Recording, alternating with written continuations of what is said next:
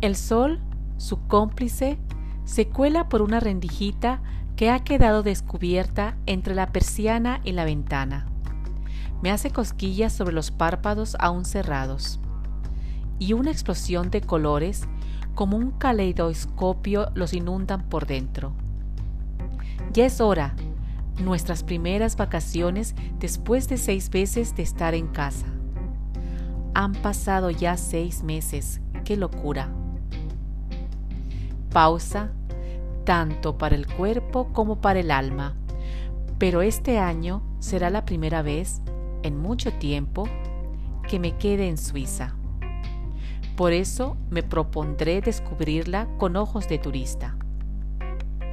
Recoger la casa, preparar los sándwiches, escribir una nota al vecino, bañarme, maquillarme, beber un café, poner las maletas en el coche, regresar nuevamente a casa porque se nos olvidó algo, volver al coche, salir para Berna de nuevo, todo esto en una hora y 36 minutos. Llevamos seis minutos de retraso, por lo del regreso a casa a buscar algo. No estaba planeado. Seis minutos de retraso, sí. Cuando nos vamos de vacaciones, se despierta ese viajero meticuloso que llevamos dentro.